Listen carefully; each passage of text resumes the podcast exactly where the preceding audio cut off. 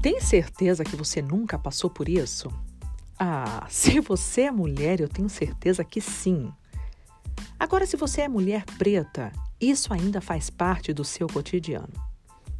Eu sou Raquel Nascimento, cantora, jornalista, apresentadora e mãe de dois meninos lindos.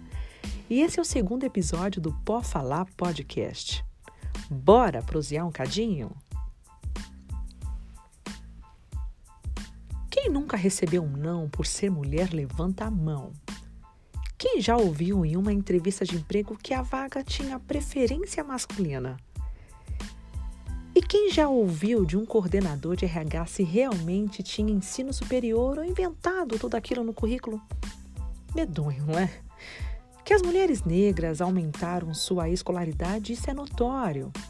Elas tomaram iniciativa, ingressaram na universidade por sistema de cotas nas universidades públicas, outras em universidade privada. Tão bom saber disso, né? Então ela termina a faculdade. Mas e aí? Cadê a vaga de emprego? Se a gente se forma, se especializa, é porque quer exercer a profissão. Ninguém estuda 4, 5 anos, faz pós, mestrado, doutorado, MBA para ficar dentro de casa, não. Eu tinha uma vontade imensa em me incluir no mercado de trabalho. Um jornal, um rádio, uma assessoria de imprensa, uma TV comunitária que fosse. Eu só queria trabalhar na minha área. Era pedir muito? Quando eu resolvi cursar jornalismo, eu não sabia que seria tão difícil exercer minha profissão, sabe? Eu era repórter da faculdade. Eu nem te contei isso, né? A menina aqui cobria tudo. Chama a Raquel para fazer. E lá estava eu, linda, brilhando no vídeo. E como eu sempre fui duas em uma, quando eu não estava cantando, eu estava cobrindo algum evento. Ai, que coisa boa! Aliás, deixa eu abrir aqui um parênteses bem rapidinho. A minha professora de rádio e TV, ela falava para mim: vai para TV, a câmera é a sua melhor amiga. Seus olhos brilham, você tem desenvoltura e enquadramento no vídeo. Ah, gente, na moral.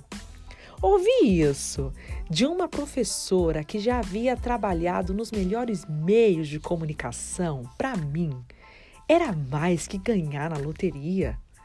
Tô no caminho certo. Ah, deixa eu passar uma outra informação pertinente aqui, tá? Foi outra professora, viu? e não aquela demolidora de sonhos que eu mencionei no episódio anterior. E se você não ouviu o primeiro episódio, volta nele para você entender tudo que eu tô falando aqui. E aí, minha gente, o que vocês acham que eu pensei após ouvir esse feedback da professora maravilhosa, pegar minha nota do TCC e o meu certificado de conclusão de curso? Hum? Plim, plim! Aí vou eu. Só que não. Começava aí o meu embate. Você consegue perceber como a mulher negra sempre encontra uma barreira? Primeiro você precisa encarar a faculdade, alguns professores, alunos e provar constantemente que você é capaz para cursar a disciplina escolhida. E aí, quando você finalmente conclui, uhul, colação de graus, você chora, fotos, e eu até cantei na minha colação porque eu sou dessas. E lá vamos nós. Quem vai me contratar? Quem vai dar emprego para essa galera preta que acabou de sair da faculdade? Ah, Raquel, existem mulheres que exercem cargo de liderança. Sim, existe. No mercado financeiro, por exemplo, mais de 50% neste setor são mulheres, mas são mulheres brancas. Você percebe que o debate para a exerção feminina acaba sendo tragado por uma participação das mulheres brancas em detrimento das mulheres negras? E eu não estou aqui questionando a contratação de mulheres, não, não é nada disso. Pelo contrário, por mais mulheres líderes no Brasil. Mas, gente, eu sou melanina pura. E eu enxergo que a nossa luta é gênero e raça.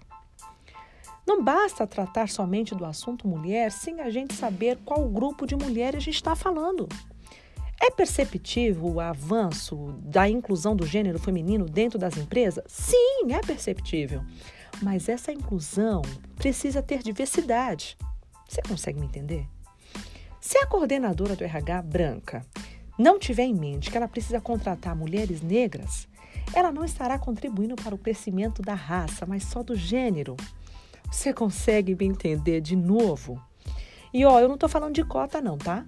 Precisa ter ao menos uma pessoa preta no núcleo de empresa. Aquele esforço superficial que faz com que as empresas contratem um pequeno número de pessoas pretas para dar aparência de igualdade racial.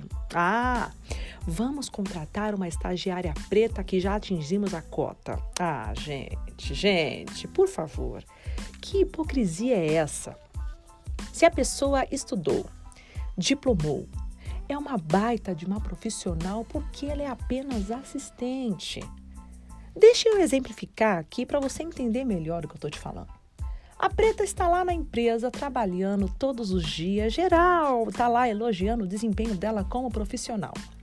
Aí surge uma promoção na empresa. Ao invés de eles promoverem a preta, o que, que eles fazem? Contratam outra profissional branca para gagar o cargo. E a preta continua sendo o quê? Assistente. Isso é frustrante, gente. Segundo o IBGE, as pessoas negras representam mais de metade, 56% da população brasileira. Com esses dados aí, por que a gente precisa achar natural a ausência de pessoas negras em posto de destaque? Somos uma nação. Mas sabe o que é isso? O racismo estrutural. Ele simplesmente não deixa. Se for televisão, então. Hum, ah, Raquel, você está equivocada. Olha quantas pretas na bancada. E uma preta acabou de assumir uma das maiores revistas eletrônicas de rede nacional. Deixa eu te contar uma coisa. Eu vi uma pesquisa que saiu no Rio Grande do Sul que os negros são apenas 5,97% dos repórteres e apresentadores no telejornalismo gaúcho. Sabe o que isso significa? Que entre 421 jornalistas analisados na época, apenas três, eu disse três, eram negros. De 421, três eram negros. E os números são longe não, tá? São de 2020. Agora tu tá sentado? Tá sentado? Ouve mais essa aqui. Segundo os dados do estudo do perfil racial da imprensa brasileira, elaborado pelo Portal dos Jornalistas e pelos jornalistas de companhia, publicado agora, esse está fresquinho, recente, em novembro de 2021, 57% dos jornalistas de redação no Brasil identificaram marcas de discriminação na carreira. E a mesma pesquisa também mostrou que profissionais negros ou pardos encontram mais dificuldade do que profissionais brancos para desenvolver sua carreira de modo geral. Você está vendo aí? Você está vendo como os números não batem? Poderiam ter mais negros na bancada, nos estúdios, repórteres e em mais postos de liderança. E antes de eu concluir aqui, eu vou te deixar com algumas perguntinhas para você refletir. Quando você imagina uma médica, você pensa em uma doutora negra ou branca? O presidente da empresa em que seu filho ou filha trabalha é preto ou branco? A dona da escolinha particular aí da sua rua é preta ou branca? O seu filme favorito, atriz ou ator principal é preto ou branco? A última, vai, eu prometo. Faz um giro aí de 360 graus no seu trabalho e veja quantas pessoas pretas tem. E quais delas ocupam lugar de liderança, coordenação, chefia, CEO? Ah, faz também a contagem de quantos pretos tem nesta empresa. Um, dois, três, dez, nenhum. Só você? Eu acho que agora a gente está conseguindo assimilar o que é essa bagatela de racismo estrutural, não é mesmo? Mas eu vou te falar, com tudo isso, com todo esse cenário, minha preta, não desanima não. Se teu sonho é trabalhar na área de tecnologia, engenharia, televisão, medicina, se mantenha firme e construa o currículo que dialogue com a vaga que você tanto almeja chegar.